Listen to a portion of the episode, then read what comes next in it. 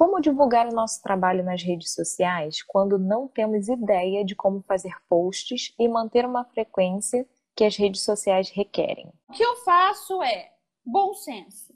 Bom senso, o que eu gostaria de ver nas redes sociais das outras pessoas, que eu acho que funciona. E aí eu faço isso nas minhas redes também.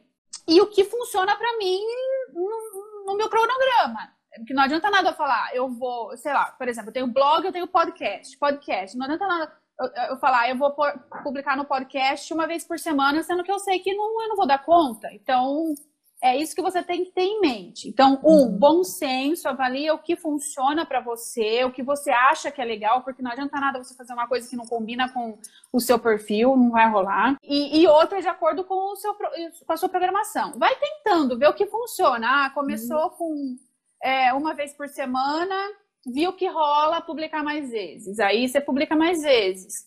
Vai, vai tentando é, ver o que funciona para você com relação à frequência, né?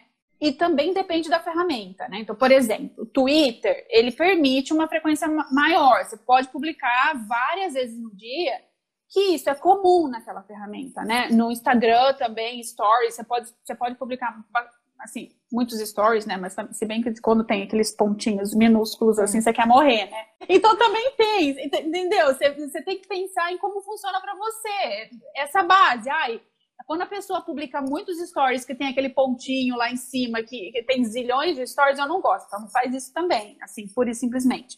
Mas algumas ferramentas permitem mais publicações que as outras. Então, você pode seguir esse raciocínio, né? De você publicar mais em umas que em outras. Agora, com relação ao conteúdo, também depende, né? Depende muito do que você gosta, do, do que você faz. Se você é tradutora, acho que você não vai gostar muito de ficar publicando coisas de interpretação, embora seja legal você também publicar coisas de interpretação. Tem uma vastidão de, de, de conteúdo que você pode, publicar. Se você não cria conteúdo próprio, você pode trabalhar com curadoria, que é o quê? Você vê é, artigos interessantes, vídeos interessantes que tenham por aí.